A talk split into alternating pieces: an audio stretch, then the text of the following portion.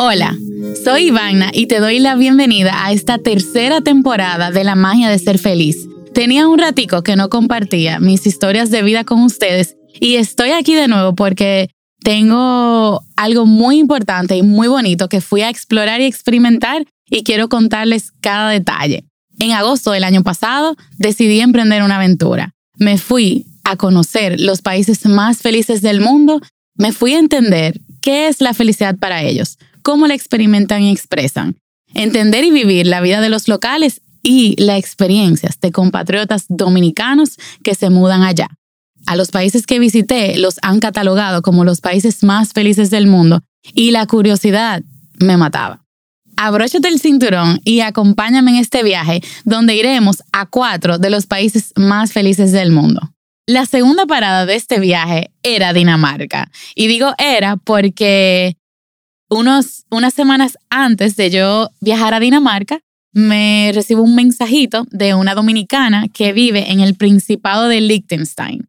Y ella me escribe por direct message y me dice, hola, yo tengo tu agenda, la tengo desde hace muchos años, vivo aquí en Liechtenstein, he visto que estás en Suiza y si quieres venir y conocer el principado de esta ciudad, aquí te espero. Y obviamente que ustedes me conocen, yo le dije que sí, voy para allá. Así que hubo una parada técnica antes de Dinamarca en el Principado de Liechtenstein. Es un país de 160 kilómetros cuadrados. Viven ahí solamente 38 mil personas. Es el país, es el cuarto país más pequeño de Europa y está justo entre Suiza y Austria. Tiene una monarquía, o sea que tienen un príncipe y un presidente. Una monarquía semiconstitucionalista. Y tiene uno de los eh, Productos Internos Brutos o GDP per cápita más alto del mundo. Kendrick, que fue quien me recibió allá, me mencionaba que es un centro financiero y cultural que se encuentra en la zona de los Alpes. Y señores, era como de ir de una postal a otra postal a otra postal. Cuando llego a Liechtenstein, eh, mi sorpresa y bendición más grande fue enterarme que allá tenían el Gross Global Happiness Exhibition. O sea, justo ese fin de semana que yo pasé por ahí, había una exhibición de felicidad global. Y algunas personas les choca cuando hablo de felicidad global porque se preguntan, pero si la felicidad es un tema de cada individuo, ¿qué tiene que ver y cómo se promueve o cómo se trabaja la felicidad a nivel global? Y a mí me gusta mucho irme a, ok, ¿cómo yo puedo alinear mis objetivos? ¿Cómo yo como ser humano puedo aportar a una felicidad global? Y es desde el yo y desde el hogar. Entonces, por ejemplo, mis objetivos de vida promueven mi salud integral, la de mi familia, la de mi comunidad. Sí, ok, eso es una manera de yo tener un impacto positivo a la felicidad global. Segundo, mis objetivos fomentan mi educación y mi crecimiento económico. O sea que de alguna manera, de una manera decente, sostenible, plena, yo puedo impactar directa e indirectamente a otros a través de mi educación y mi crecimiento económico. Sí, entonces yo estoy de alguna manera aportando a esa felicidad global. Y fue, fue muy bello eh, vivir esa experiencia, hacer los juegos, ver los libros de, todo lo que había expuesto en, esa exhibición, pero surgieron algunas preguntas, o, o, ustedes me conocen, me surgieron preguntas y decía, ok, ¿cómo yo puedo entender y desarrollar una felicidad que sea sostenible? que si yo considero mucho que la felicidad está atada a emociones positivas y las emociones son respuestas o reacciones pasajeras, ¿cómo yo puedo atar a mí misma, atarme a mí misma una definición o un concepto de felicidad sostenible? Y cómo es la felicidad que contribuye a ese bienestar personal, social y global que no daña al medio ambiente, que impacta positivamente a generaciones futuras.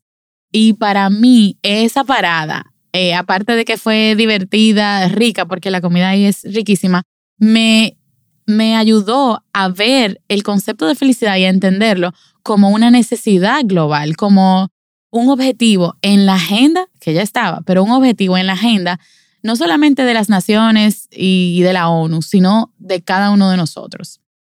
Entonces, eh, luego de ese fin de semana y esa experiencia lindísima, seguí a Dinamarca. Y señores, Dinamarca, vamos a ponernos en contexto. Un país que desde el 2016 ha sido cuatro veces el país más feliz del mundo y que cada año ocupa uno de los top tres puestos. Yo decía, ¿qué será lo que ellos tienen para enseñarnos? O sea, ¿cuál es su filosofía de vida? ¿Cuál es su filosofía de trabajo? ¿Cómo se maneja el gobierno? ¿Cómo viven aquí? ¿Cómo piensan? ¿Por qué es, es tan especial que ellos son catalogados como los países, el país más feliz del mundo una y otra vez? Y bueno, mi primera parada en este país fue Copenhague, que es la capital. Es lo que conocen como el país de la bicicleta. Allá hay más bicicletas que carros. Ellos son un centro de iniciativas de Clean Technology. Es la casa de The Little Mermaid o la Sirenita y de Tombelina y el patito feo. Ellos son también quienes se inventaron los Legos y, y es el hogar de Tivoli, que es el lugar que inspiró a Disney. O sea, en la primera el primer parque de diversión en Europa. Entonces ya usted se puede imaginar que es una ciudad en un país muy especial. Y yo decía, ok, pero mientras entrevistaba a los locales y a los latinos, me preguntaba, ¿cuál es el secreto de la filosofía danesa para la felicidad? Y descubrí el término Hyuga. Hyuga, escrito H-Y-G-G-E, está definido como el arte de crear intimidad, el arte de crear comodidad para el alma. Es la ausencia de molestias y de la capacidad de poder disfrutar de las presencias de cosas calmantes, claras y simples. Y una traducción muy precisa que se usa en el inglés es cozy. El danés, que pasa tanto tiempo en el hogar, ha encontrado que su filosofía de Hyuga es un cozy home. Es como yo hago que mi hogar sea el lugar más acogedor. Y conversando con un, con un danés nacido y criado allá, él me explica que esto tiene que ver con el clima, que las personas tienen que pasar mucho tiempo en casa. Y a nosotros, como dominicanos, eh, y a mí especialmente, me causaba mucha curiosidad porque yo decía, ven acá, ¿cómo va a ser que un país que casi no sale el sol, un país que se la pasa lloviendo, cómo es que el país, cómo es que es el país más feliz del mundo? Y bueno, él me explicó tres puntos que él entiende es la razón para eso. Primero, ellos tienen relaciones personales profundas. Son personas que culturalmente no tienen muchos amigos, no hacen mucha chercha, eh, son bastante introvertidos y algunas veces catalogados como fríos, pero son personas que tienen amistades para toda la vida. Son personas que valoran la familia. Yo había escuchado por ahí que el niño danés es el niño más feliz del mundo y es porque la familia se toma el tiempo de desayunar junta. Y el hecho de que una familia centre sus actividades del día a día en desayunar con el hijo, en preparar la cena todos juntos y pasar tiempo en familia, eso tiene un impacto importante en los niveles de felicidad. Segundo, ellos tienen sus hogares llenos de velas, de colchas, chimeneas, ese sentido acogedor y cozy, ellos le dan prioridad. Ellos dicen, mi hogar debe ser el lugar más importante para mí del mundo completo. Y tercero, es un diseño centrado en las personas y en sus interacciones en el hogar. Todo es muy minimalista, muy funcional, muy cómodo y hay algo que, que me llamó mucho la atención que se llama el Nordic Nesting. Y el Nordic Nesting es cómo tú creas literalmente un nido de tu hogar. Entonces, sin embargo, algo que me causa mucha curiosidad es que no hay tanta hospitalidad ni tantas sonrisas y hay muchos indicadores de soledad que van aumentando. Pero de todos modos, ¿de qué manera nosotros podemos aprender y aplicar ese Hyuga? Y algo que el tema de la lluvia para mí representó un momento importante es que Hubo un día, nunca me voy a olvidar, hubo un día que yo estaba en el hotel y estaba cayendo un aguacero. O sea, un aguacero.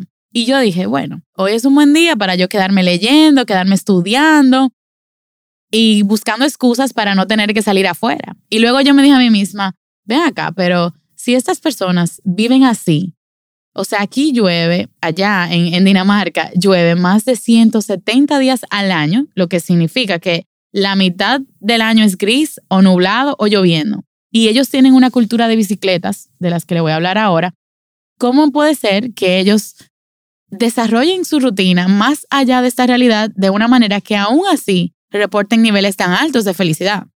Y dije, bueno, no voy a hacer trampa. Yo voy a salir, voy a abrazar esta realidad, la voy a aceptar y voy a vivir la experiencia tal cual la viven ellos.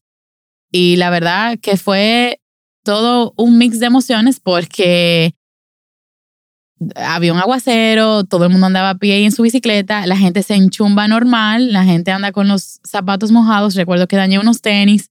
Y, y lo lindo es entender que yo puedo a la misma medida que yo acepte y abrace esa realidad, mejor la puedo llevar. Entonces, para mí, eso fue un gran aprendizaje. Otra cosa que es importante que resaltar es que Dinamarca es conocido como el país de las bicicletas. En esa ciudad hay más bicicletas que carros y, y, bueno, no estoy muy segura si hay más bicicletas que personas. O sea, solamente cuatro de cada diez personas tienen un vehículo mientras que 9 de cada 10 tienen una bicicleta. El 30% de, la bicicleta, de las personas se mueven en bicicleta. Van a la escuela, van a hacer diligencias, van al trabajo. Y ustedes saben que yo alquilé mi bicicleta y yo andaba en mi bicicleta. Imagínense ustedes el nivel de orden, el nivel de cumplimiento con la ley, el nivel de responsabilidad y de mm, respeto que debe haber para que en un país pequeño, en una ciudad, vamos específicamente en Copenhague, funcione un sistema de transporte privado en vehículo, transporte privado en bicicleta, un sistema de tren y un sistema de autobús más un sistema de tram. O sea, tenemos más de cinco diferentes sistemas que cada uno funciona con su semáforo individual, con sus leyes individuales. Y señores, funciona. O sea, hubo un día que yo salí temprano y yo estaba en un tapón de bicicletas y tú te parada en el tapón con 200 bicicletas que van rapidísimo, pero al mismo tiempo van los carros, van las guaguas, va el tram. Y yo honestamente no sabía lo que estaba pasando, yo tenía un miedo, un miedo increíble, pero eso es normal para ellos. Y ese respeto por la ley y ese respeto por el otro que va delante de ti, que va, que va detrás de ti, se siente en ese momento. Entonces, imagínense que una parte muy divertida fue cuando yo tenía que buscar en el parqueo donde yo dejé mi bicicleta. O sea, yo te estoy diciendo en un, en un espacio de algunos 20 metros cuadrados, una 100 bicicleta que yo decía, no, nunca voy a encontrar mi bicicleta. Pero esa organización y ese orden fue algo que noté y ese respeto por la ciclovía fue algo que noté muy similar a la sensación que viví en Suiza. ¿Ok? Entonces, esa práctica que tiene beneficios económicos, eh, no solamente para el individuo, sino para el país, es algo que en el caso de ellos resulta en ahorros anuales de como 215 millones de euros y imagínense los beneficios para la salud. Algo bellísimo que aprendí recientemente es que como ellos aprenden a montar bicicleta desde niños, el niño que está montando bicicleta está aprendiendo a tomar decisiones. O sea, yo voy manejando mi bicicleta y yo tengo que decidir si doblo aquí o doblo allí, si sigo derecho y voy más rápido o si bajo la velocidad. Entonces, esto me lo explicó la, embajadora de Holanda, un país donde también es uno de los más felices del mundo y donde también utilizan muchas bicicletas, es que desde pequeño la bicicleta te sirve como herramienta para tú aprender a tomar decisiones de vida, para tú aprender a decidir qué tan rápido o qué tan lento voy, hacia dónde quiero ir, que en países como los nuestros, donde tú desde niño te montas en el carro con tu padre y te llevan a todos los lados, allá no, allá el niño desde muy pequeño asume esa responsabilidad. Otro, otro tema que me impactó mucho y que está muy relacionado a la felicidad y, me sirvió de, de una gran lección, no solamente en Dinamarca, sino en los otros países, fue el tema de la vergüenza. Algo muy interesante es que en estos países las personas tienen mucha libertad de expresión de su identidad. Entonces, en países como los nuestros, donde tenemos esquemas muy estructurados y a veces rígidos de cómo debemos vernos, de quién debemos ser, qué roles asumimos y cómo los manifestamos, allá esa no es la realidad. Y allá me chocaba mucho porque yo era una trigueñita, isleña, cualquiera, y las personas no necesariamente eh, hacían contacto visual conmigo, me saludaban o me reconocían. O yo andaba por ahí nada, atento a mí y todo el mundo así como pelo blanco, ojo azul, muy, muy blanco y se notaba que yo estaba medio desubicada por ahí. Entonces, me puse a, a leer, a entender y a estudiar debajo de esa libertad de identidad y libertad de expresión cómo se maneja el tema de la vergüenza, ¿ok? Y la persona que tiene vergüenza, que es algo que, que sucede mucho y se ve mucho en los países eh, donde predomina la felicidad afectiva, es que la persona que siente vergüenza se niega a sí misma, se juzga en base a las expectativas de los demás y por esas expectativas se invalida y se inutiliza. Que yo, si me, me permitía sentir vergüenza por verme diferente que ellos o me sentía sentir vergüenza porque, porque no hablaba el idioma, porque sentía que ellos como comunidad, como sociedad y quizá como individuos eh, me veían de una manera o de otra, me bloqueaba y me frustraba y no me dejaba ser. Entonces, el que siente vergüenza ni se reconoce ni se autorrespeta. Y para mí, eh, desenvolviéndome en esa comunidad, señores, tan diferente, de raíces vikingas, un, una cultura opuesta quizás en muchos sentidos a la nuestra, a la que estamos acostumbradas, me puse a reflexionar sobre eso y me di cuenta que lo lindo en estos países donde predomina este tipo de libertad es que tú puedes, tú puedes brillar e iluminar con tu propia luz y tus propios talentos. Tú puedes, tú puedes ser genuino, ser auténtico y tú puedes sobre todo entender que ya eres suficiente. En estos países donde el gobierno y las políticas públicas eh, desarrollan un sistema que permite al individuo tener sus necesidades básicas cubiertas y donde tú puedes, más allá de cubrir estas necesidades, o sea, qué voy a comer hoy, de qué voy a vivir el mes que viene, em, donde el gobierno te cubre la mayoría de esas, o te responde la mayoría de esas preguntas, es que tú entiendes que ya eres suficiente. Algo muy importante allá, y volviendo a conectar con que allá identifican que son los niños más felices del mundo y las familias eh, que priorizan el, el esquema familiar dentro de su esquema de vida, algo muy importante es entender que en estos países los, los niños, los individuos, son prácticamente, en palabras de los dominicanos, son del Estado. O sea, escuché historias de que una persona andaba con su hijo y le dio una pela y se lo quitaron. Y esto era una italiana que estaba viajando y estaba de paseo por allá y se fue sin el hijo porque el gobierno se lo quitó porque le dio una pela que ellos consideraron que no era debida. Entonces, este tipo de, de, de concepto nos causa una visión diferente de la familia. En vez de yo tener una carga con estas cinco personas que me corresponden, yo tengo la, la oportunidad y el prestigio de compartir mi vida con esta gente y compartir mi hogar que en la cultura danesa y en la filosofía del Hyuga, el hogar, que es el lugar más importante del mundo, y mi familia, que es con quien yo lo comparto, es realmente ese privilegio que tengo y debo honrarlo. Yo, a mí en este viaje, muchísimas personas me decían, no, Ivana, estar con un danés es lo mejor porque esas son hombres de familia, son leales, son respetuosos y tienen realmente un concepto diferente de la familia. Algo que que a mí también me marcó mucho y ustedes saben que aparte de lograr tener una armonía entre la vida personal y la vida laboral, a mí me apasiona el tema de, del mundo laboral y la felicidad laboral.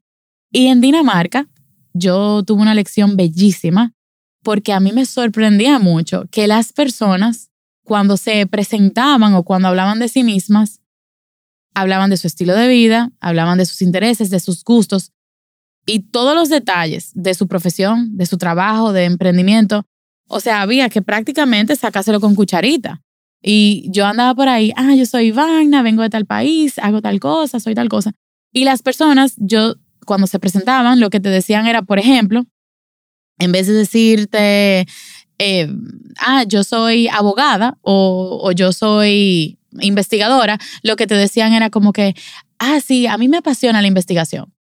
Ah, chulísimo. Entonces, a mí se me hizo impresionante que en esa cultura es totalmente lo opuesto a la nuestra. Antes de decir qué yo hago como profesión, yo digo quién soy, qué amo, qué sueño, qué disfruto. Y me parece que esa es una manera de ellos validar a la persona antes que a la profesión. Entonces, si tú eres pura energía, tú eres vida, tú eres emociones, tú eres miedos, sueños, ideas, creatividad, todo lo que tú eres, eso va antes de la profesión que tienes. Y para mí, leerlo y entenderlo es una cosa, pero vivirlo y tener que preguntarle a la gente, ok, pero tú me vas a decir qué es lo que tú haces, ok, pero tú me vas a decir qué, cuál es tu profesión para sentir que conozco a una persona, para mí fue un shock bellísimo.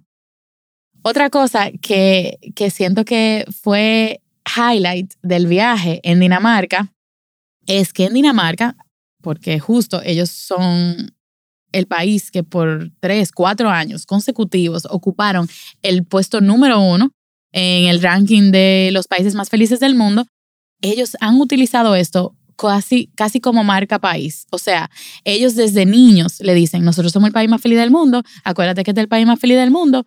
Y ellos tienen allá el primer museo de la felicidad, del Happiness Museum, y tienen el Happiness Research Institute. Tuve la bellísima oportunidad de visitar ambos y de conocer al fundador de ambos, entrevistarlo, pasar un ratico. Y la verdad que, señores, eso era como que yo estaba en Disney. Algunas de las cosas que aprendí que me chocaron, vamos a decir que mucho, eh, eh, con el mismo tema de la lluvia y de la oscuridad y de los días grises, algo que me chocó mucho aprender es que estar en la costa, estar en una costa, digas en una playa, puede elevar tu felicidad hasta seis puntos. Estar en el bosque, en la montaña, lo puede elevar hasta dos puntos. En el campo o en la granja, en la granja, dos puntos también. Pero estar en un clima soleado no necesariamente eleva tu felicidad, ni un punto. Estar en un clima con neblina reduce tu felicidad un punto y pico. Estar en un clima lluvioso solo te la reduce un punto. Y estar en un clima caliente, o sea que independientemente si hay sol o no, sentirte en un clima caliente te eleva tu felicidad cinco puntos. Y lo que más de todos los factores que ellos estuvieron considerando en sus investigaciones, que si dar una caminata, pasar tiempo con tu pareja, observar la naturaleza, más que todo eso, lo que más puede elevar tu reporte de felicidad es hacer ejercicio. Y ellos entienden que pasarse el día transportándose en bicicleta en donde tú estás haciendo ejercicio, sonriendo y viendo a las personas alrededor tuyo, porque tú tengas un tapón literalmente con una persona que tú le puedes dar la mano, donde tú pasas tiempo en la naturaleza porque estás afuera, aunque esté lloviendo y se esté cayendo el cielo de una lluvia, eso les aporta mucho a ellos en sus niveles de felicidad. Entonces, este, este país, que fue una experiencia lindísima y que me dejó tanto, fue aquí donde solamente duré unas tres semanas, pero aprendí tanto. Es, fue uno de mis países favoritos y fue una de las visitas más lindas y más enriquecedoras. Gracias por haberme acompañado en esta parada y aún nos quedan más países por visitar. Si quieres aprender más sobre este viaje y la ciencia de la felicidad, puedes encontrarme en Instagram como arroba Iván Nalajara y arroba felicidad laboral. A través del Instituto Meraki de Felicidad Laboral, hacemos investigaciones y producciones como la docu-serie de felicidad que ya está al aire junto a la gran pregunta. Nos escuchamos en el próximo episodio.